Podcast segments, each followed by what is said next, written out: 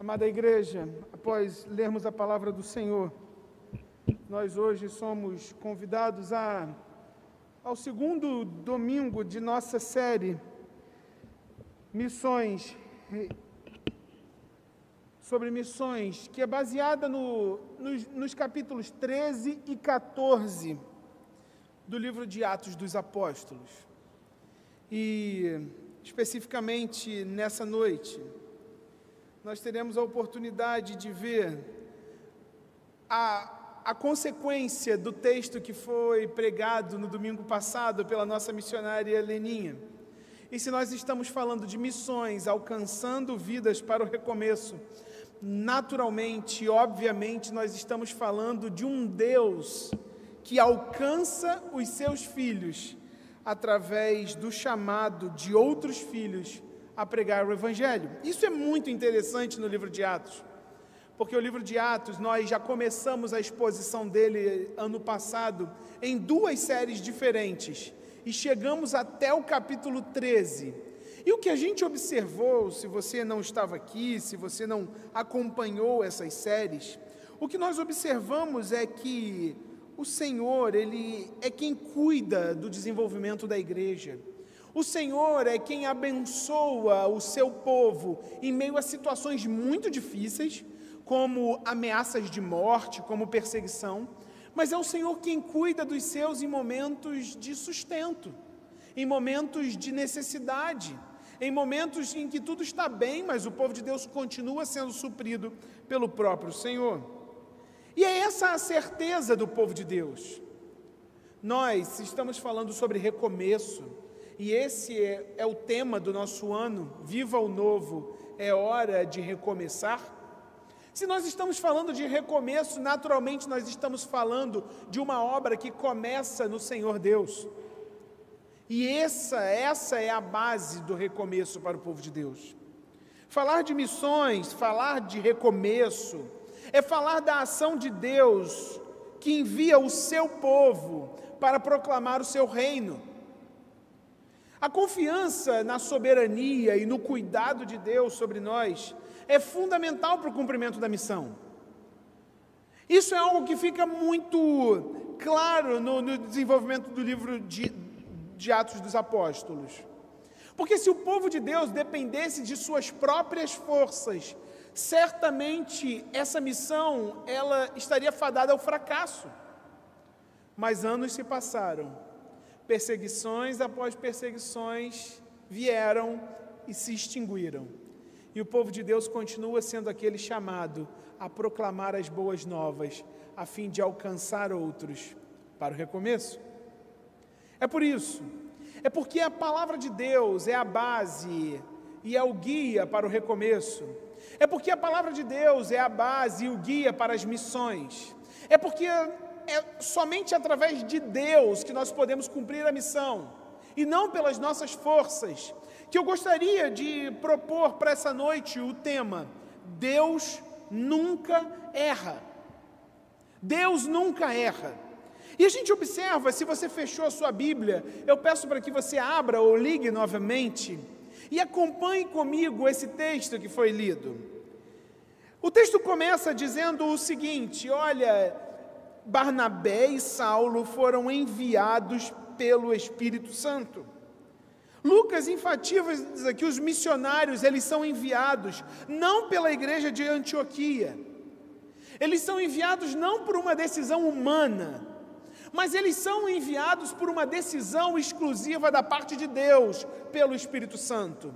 Mas não somente eles são enviados nisso, mas eles são conduzidos em seu caminho pelo, pela ação do próprio Espírito Santo. É por isso que durante o ministério de Paulo, nós vemos por várias vezes, como aos Gálatas, ele dizendo: Olha, eu fui enviado não da parte de homens, não por meio de pessoa alguma, mas por Jesus Cristo, por Deus Pai. É essa a certeza que nós temos ao ler o texto bíblico.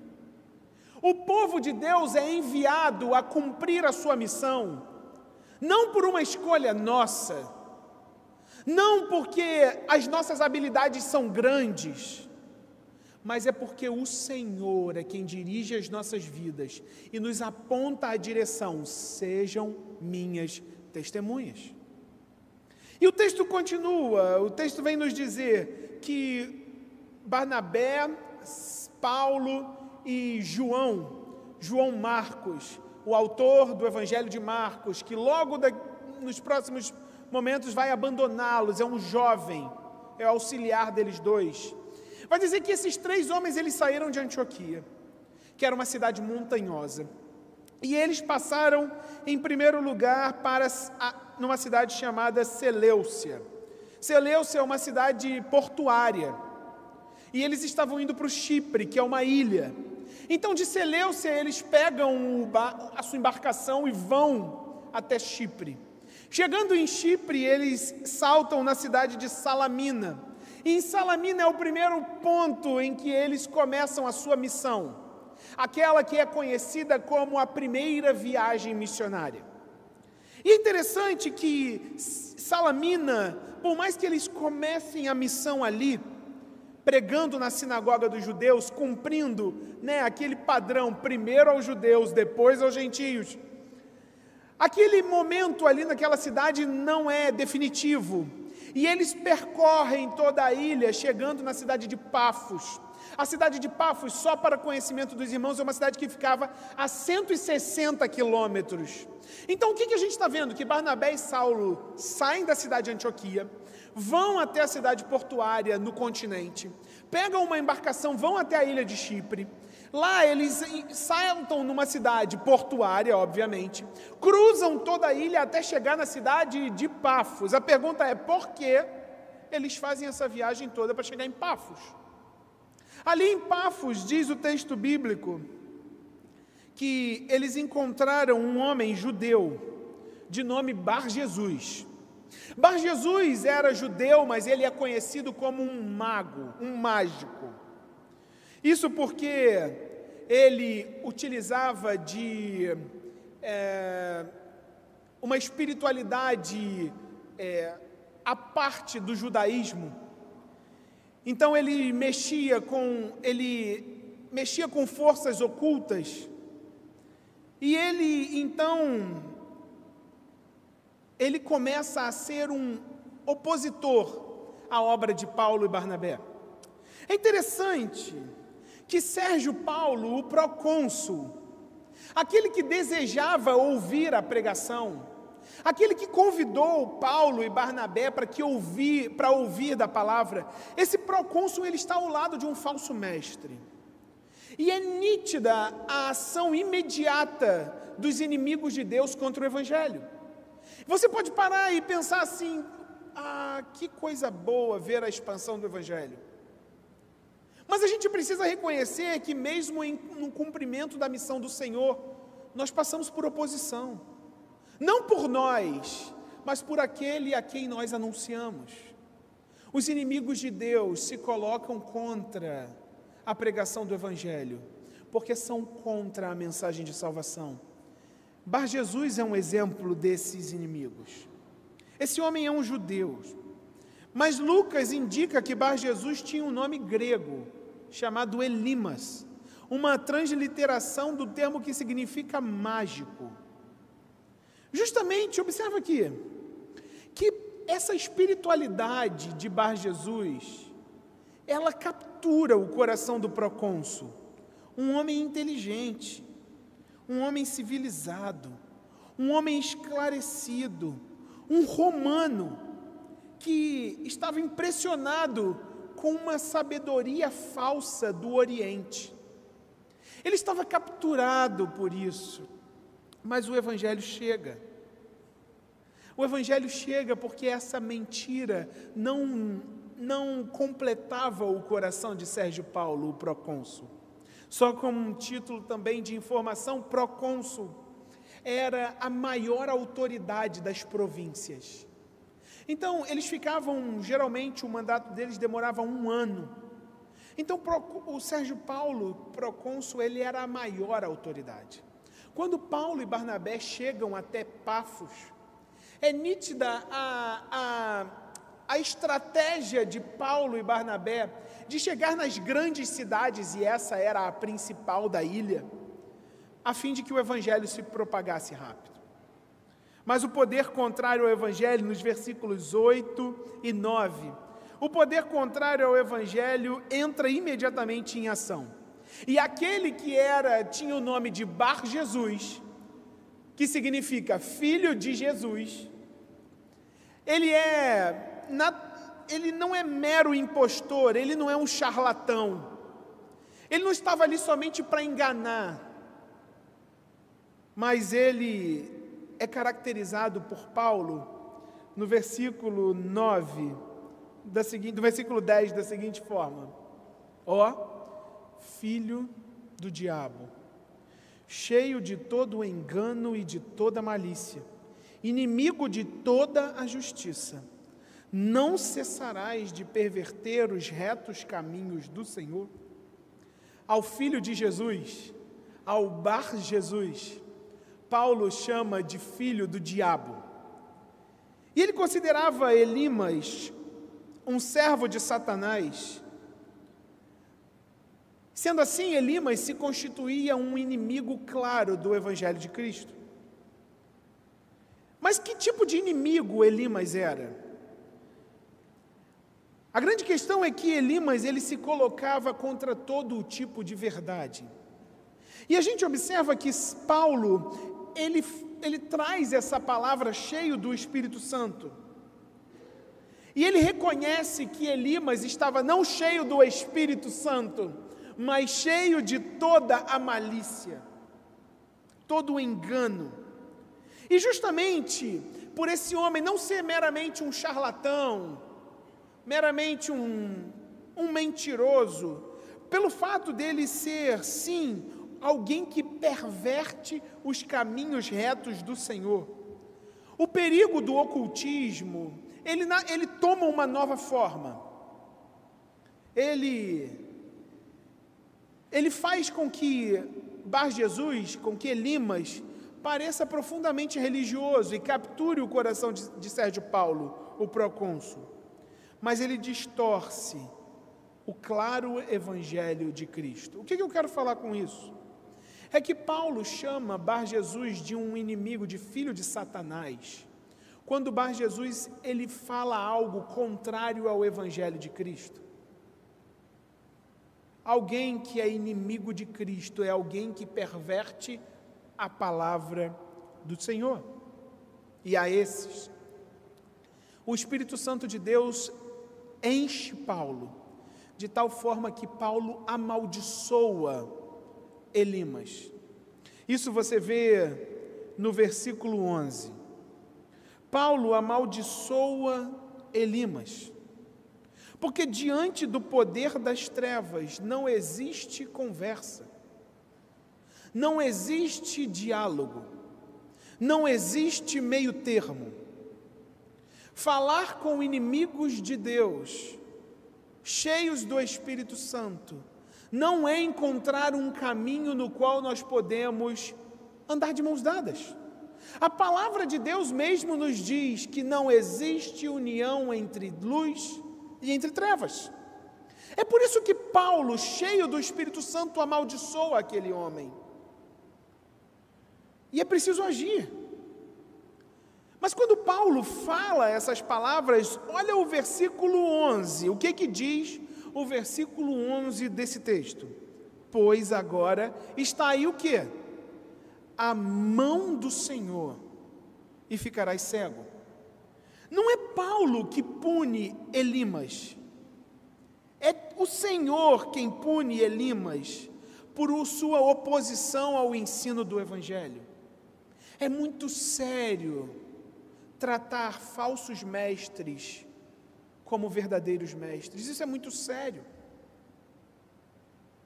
E o que a palavra de Deus vem nos trazer é que não, o Senhor, Ele não mede esforços para destruir os seus inimigos. E com a sua mão poderosa, aquele homem que já estava capturando o coração do procônsul Sérgio Paulo para a sua mentira, para o seu falso evangelho, aquele homem fica cego e é afastado do convívio porque ele não tinha nem quem o guiasse. Qual é a consequência do juízo de Deus aplicado sobre Elimas? Versículo 12. Então o procônsul, vendo o que sucedera, o que, que aconteceu? Creu, maravilhado com a doutrina do Senhor. Sempre que o Novo Testamento revela que Deus realiza um milagre, o resultado é que as pessoas se voltam a Ele em fé. O objetivo de Deus em realizar milagre é salvar pecadores, é trazê-los ao arrependimento de seus pecados. O que está acontecendo aqui? Em uma mesma, em dois versículos, Deus age em juízo e Deus age em salvação. A gente não sabe se Elimas se converteu ao Senhor após ter sido deixado cego pelo poder do Senhor. Mas a gente sabe que a ação de Deus destruiu as mentiras que, se, que estavam aprisionando o coração do procônsul Sérgio Paulo. Assim, o texto termina. Paulo, Barnabé, saem de Antioquia, cruzam toda a extensão do, do, do território do Chipre, chegam numa cidade muito conhecida, a maior cidade daquela região. Eles têm uma oposição de um filho de Satanás, um inimigo de Deus. Deus pune esse homem e Deus se revela ao procônsul, a maior autoridade daquela região. O que, que isso nos mostra? É que eu queria trazer três situações no texto que mostram que Deus é infalível, Deus não erra. E por isso existe sucesso em todos os empenhos missionários que o povo de Deus faz, guiado por Ele. O texto de Atos 13, de 4 a 12, é um texto de motivação para mim e para você. Deus não erra, e Ele nos chama a pregar esse Evangelho. Deus não erra e Ele garante os frutos dessa pregação. Deus não erra, e se Ele nos chamou, se Ele nos capacitou, é dele os resultados de sucesso dessa missão. É por isso que, em primeiro lugar, nos versículos 4 a 7, nós vemos que Deus nunca erra quando Ele escolhe e Ele capacita discípulos para a missão de testemunhar o Evangelho. Como o texto começa? Lembrem-se, ou leiam, enviados, pois, pelo Espírito Santo de Deus. O texto começa dizendo que Barnabé e Saulo haviam sido enviados pelo Espírito Santo de Deus. Essa é a primeira verdade que garante o sucesso de qualquer missão que eu e você empreendamos enquanto cristãos e testemunhas do Evangelho de Cristo. A nossa caminhada como crentes, como filhos de Deus, não é, em primeiro lugar, fruto das nossas habilidades fruto de nossa força. Muito pelo contrário. João, o evangelista João, ao escrever o seu evangelho, ele diz no capítulo 3 uma frase, ele cita uma frase de João Batista: aquele que viera a anunciar os caminhos para o, do Senhor. Ele diz o seguinte: João Batista, o homem não pode receber coisa alguma, se do céu não lhe for dada. Eu não sou Cristo, mas eu fui enviado como seu precursor. Convém que ele cresça e que eu diminua. Saulo e Barnabé não estavam ali em missão, porque Barnabé já tinha sido citado lá atrás como um homem bom, piedoso, cheio de temor. Saulo não estava ali em missão, porque ele um dia se tornaria o maior é, missionário da igreja primitiva. Eles estavam ali porque um dia eles foram alcançados, transformados e capacitados pelo Senhor para uma obra muito maior do que eles mesmos. Deus nunca erra quando Deus escolhe e capacita discípulos para a missão. E o que, que isso tem a ver comigo e com você? Porque se eu e você somos filhos de Deus, se eu e você somos salvos pela graça, se eu e você somos regenerados para uma nova vida, nós somos escolhidos e capacitados para essa missão. Vocês receberão poder quando descer sobre vocês o Espírito Santo de Deus, e vocês serão minhas testemunhas até os confins da terra. Palavra do Senhor. Mas vocês talvez se perguntem: ah, mas eu não tenho um chamado missionário. Ah, mas eu não sou Paulo e Barnabé. Se você é um filho, uma filha de Deus, você não precisa de um chamado missionário para o Japão, para a China, para qualquer outro lugar, para testemunhar e pregar do Cristo que te salvou. Porque se a sua vida e a minha são do Senhor, a frase enviados, pois, pelo Espírito Santo, não se resume somente a Paulo e a Barnabé, se resume a mim e a você, cabe para mim e para você. Cabe para mim e para você em diversas situações, como enviado pelo Espírito Santo para aquela empresa, enviado, pois, pelo Espírito Santo para aquela escola, enviado, pois, pelo Espírito Santo para aquele lugar para morar. Tendo tido aquela porta fechada pelo Espírito Santo, foi o Filho de Deus para tal lugar. Isso é obra do Senhor sobre a nossa vida. E o Senhor nos chama não para sermos felizes nesse mundo, não para passarmos umas férias aguardando a Sua volta. Nós somos chamados para testemunhar, para cumprir a missão que o Senhor nos deu. Sejam minhas testemunhas até os confins da terra. O Senhor não erra quando chama os seus filhos. Se você é um filho de Deus, uma filha de Deus, o Senhor te chama para cumprir essa missão. Talvez o Senhor não vai te levar para o Japão, mas o Senhor está te levando para a fila da padaria. Mas o Senhor está te levando para a sua empresa. O Senhor talvez não cumpriu algum dia uma vontade sua, porque Ele abriu outra porta, porque Ele te queria ali.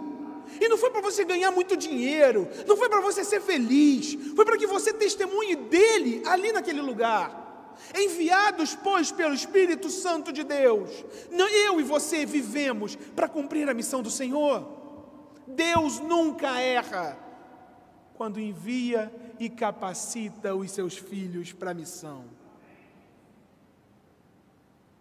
Eu e você percebemos na palavra de Deus que o Espírito Santo não é uma segunda bênção. Esse é o nosso entendimento. Se eu e você somos crentes, filhos de Deus, nós já somos capacitados a cumprir essa missão. Por que, que o testemunho fiel do povo de Deus sempre vai ter sucesso? Porque Deus nunca erra quando Ele chama a mim e a você.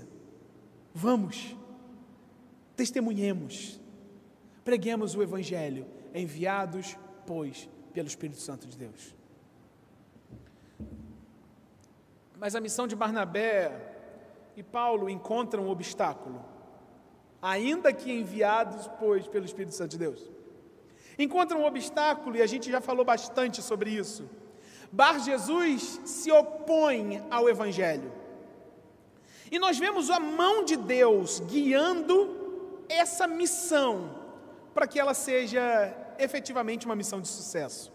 Em segundo lugar, a dos versículos 8 a 11, quando Deus executa o seu juízo sobre Bar Jesus, nós vemos que Deus não erra ao calar e trazer juízo aos seus inimigos. Nós vemos aqui no texto um caso muito específico.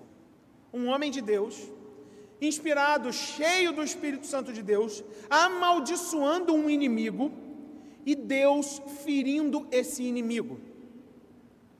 Calma, eu não estou falando por aí que você tem que ser a coluna da teologia reformada e mandar para o inferno todos aqueles que você considera herege. Eu não estou falando para você fazer isso. Calma.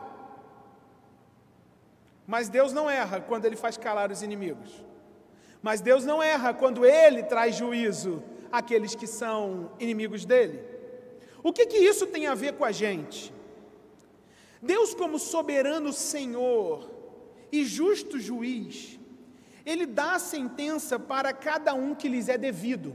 Deus, ele é o soberano de tudo. E ele é justo. Então, todos aqueles que são eh, culpados, ele executa o juízo sobre esse alguém. A Bíblia vem nos dizer que toda a humanidade está em uma situação de perdição, de afastamento de Deus. Em alguns momentos da história, pela sua boa, perfeita e agradável vontade, Deus executa antecipadamente o juízo em alguns momentos. A gente sabe que o pior juízo de Deus é a morte eterna, a perdição. Só que em alguns momentos ele antecipa esse juízo que será lá no último dia. E esse é um exemplo desse juízo antecipado. Para estancar alguma situação que lhe é da sua vontade. Ou seja, aqui eu não. Perceba que não existe nenhuma maldade sendo feita contra Bar Jesus. Há uma justiça sendo cumprida. Aqueles que são culpados, aqueles que são inimigos de Deus, eles são eles são dignos dessa punição, dessa condenação. Bar Jesus é alguém que recebeu aquilo que lhe era, que, que ele mesmo plantou. Então, o que, que a gente observa disso aqui? Que o pior juízo de Deus é que é, é a morte eterna, no sentido de Deus se fechar para essa pessoa. Ou seja, quando nós testemunhamos a Cristo, quando nós pregamos e as pessoas não se rendem ao Senhor, isso não significa que a nossa missão foi em vão. Isso não significa que nós somos inúteis. Isso não significa que necessariamente que eu e você não somos chamados por Deus para essa missão. Não. Essa missão permanece sendo de sucesso. Uma vez que Deus manifesta a sua perfeita ira sobre aquele que o rejeita. É aquilo que os teólogos falam do duplo efeito da pregação. Para alguns, salvação. Para outros, condenação. E o que, que isso tem a ver com a gente? Se Deus nunca erra ao executar o seu juízo sobre os inimigos, o que, que isso tem a ver com a gente? É que a gente não precisa ter medo de testemunhar de Jesus e alguém se colocar como um empecilho para isso. A gente não precisa ter medo de ser zombado. A gente não precisa ter medo de sermos ignorados. Nós não precisamos ter medo do resultado que vier do nosso testemunho. O que nós precisamos é que é testemunhar com fidelidade a obra do Senhor nas nossas vidas. Nós não sabemos quem os serão salvos. E é por isso que nós somos chamados a pregar a todos aqueles que o Senhor colocar no nosso caminho. Mas não tenha medo quando alguém rejeitar a pregação. Lembra-se, Deus não erra ao calar e ao executar juízo sobre os seus inimigos. E o texto termina. O texto termina com uma consequência positiva da ação de Deus. Ele executa juízo sobre Bar Jesus e ele salva Sérgio Paulo. Barnabé e Saulo foram escolhidos por Deus. Eles saíram de Antioquia, eles desceram até a cidade portuária, cruzaram uma parte do oceano. Eles cruzaram toda a extensão do território do Chipre. Chegaram naquela cidade. Para quê? Por que, que esses homens foram levados por Deus ali? Porque ali havia um homem chamado Sérgio Paulo.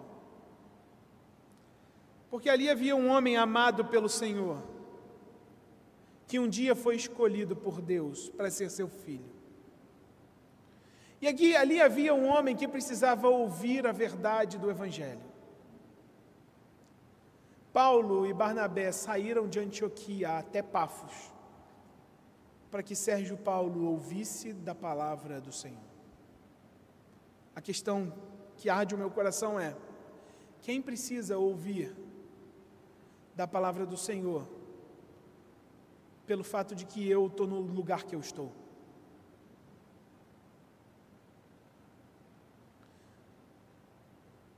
Por quem será que Deus anseia salvar através da nossa vida ao nos colocar onde nós estamos? Quem será o Sérgio Paulo das nossas vidas? Em terceiro lugar, a missão nunca erra, nunca falha. A missão é sempre uma missão de sucesso. Porque Deus nunca erra ao amar, converter e salvar pecadores. Assim como foi com o procônsul Sérgio Paulo, assim também é com a minha vida e com a sua. Deus escolheu te amar, sabendo quem você é, sabendo seus defeitos, sabendo os seus medos, sabendo as suas fragilidades, sabendo as suas imperfeições, sabendo as suas falhas. Ele sabia de tudo isso e ele escolheu te amar. Ele escolheu ir para uma cruz, levando os meus e os seus pecados, porque Ele escolheu te amar. A questão é quem tem dirigido a nossa vida? Nós temos vivido como enviados, pois, pelo Espírito Santo de Deus.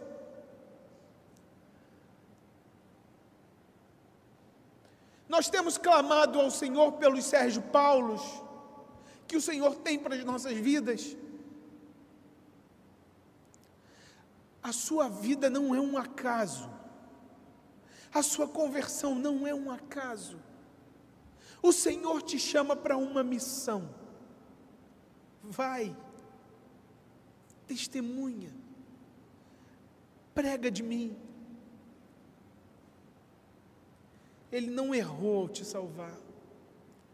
Se hoje você vive uma vida longe dele, meu irmão e minha irmã, renda-se a ele. Volte para ele. Ele está de braços abertos porque ele não errou quando ele te salvou.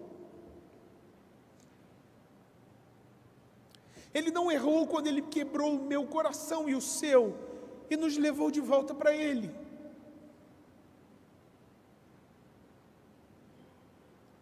E se ele não erra, eu e você fazemos parte disso.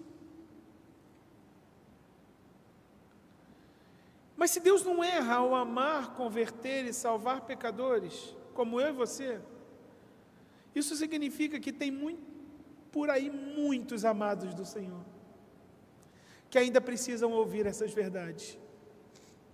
Deus poderia escolher muitos jeitos, muitas formas, para que os amados dele ouvissem o Evangelho, mas ele escolheu uma só que os seus filhos preguem, testemunhem e sejam instrumentos para a salvação daqueles que Ele mesmo amou.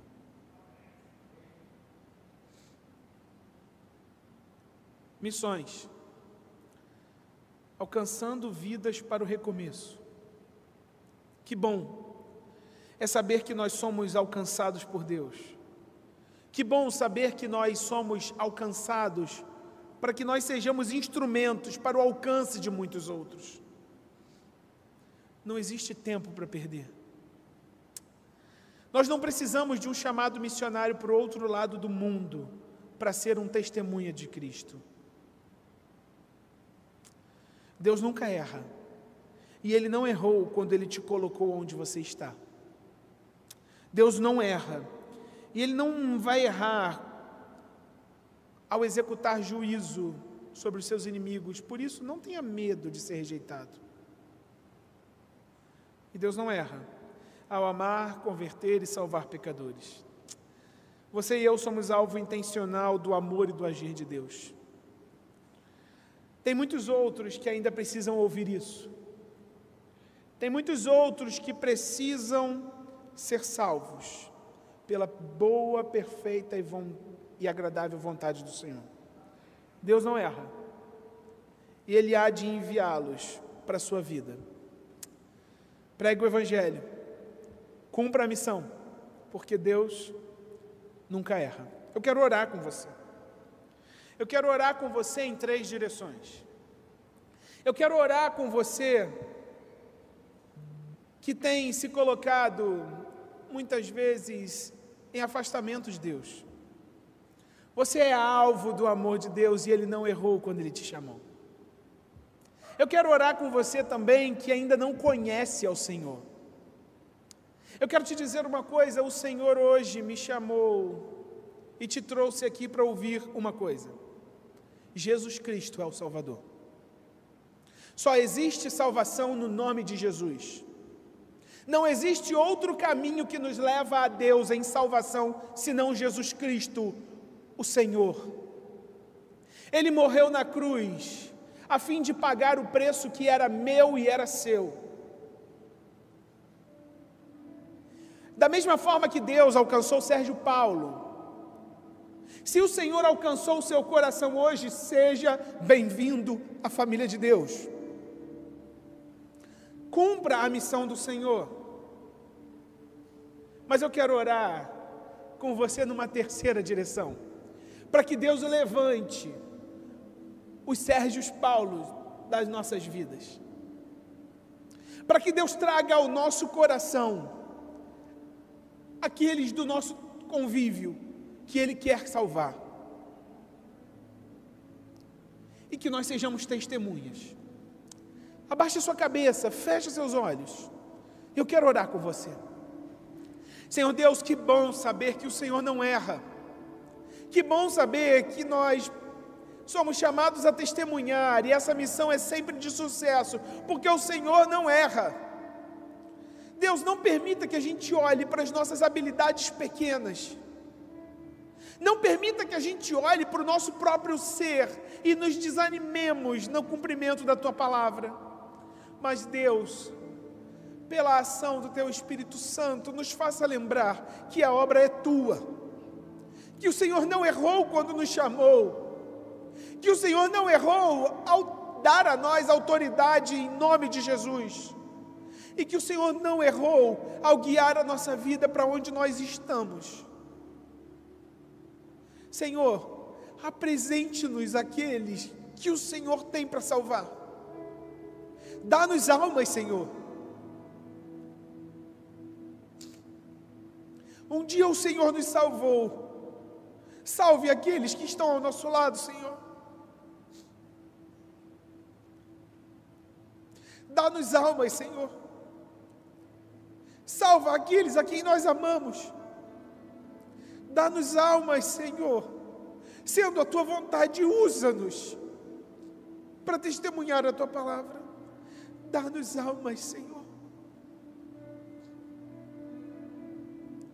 Mas Deus, eu te peço também, eu oro com aqueles que porventura ainda não te conheciam. E todos nós confessamos que o Senhor Jesus é o nosso Senhor e Salvador. E nós te pedimos e nós clamamos que aquele que não erra salve as nossas vidas. Deus, obrigado pelo privilégio de fazermos parte dessa missão.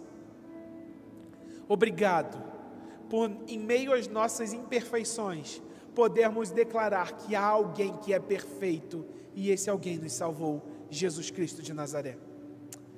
Muito obrigado, Deus, pela certeza de que a tua palavra sempre se cumprirá,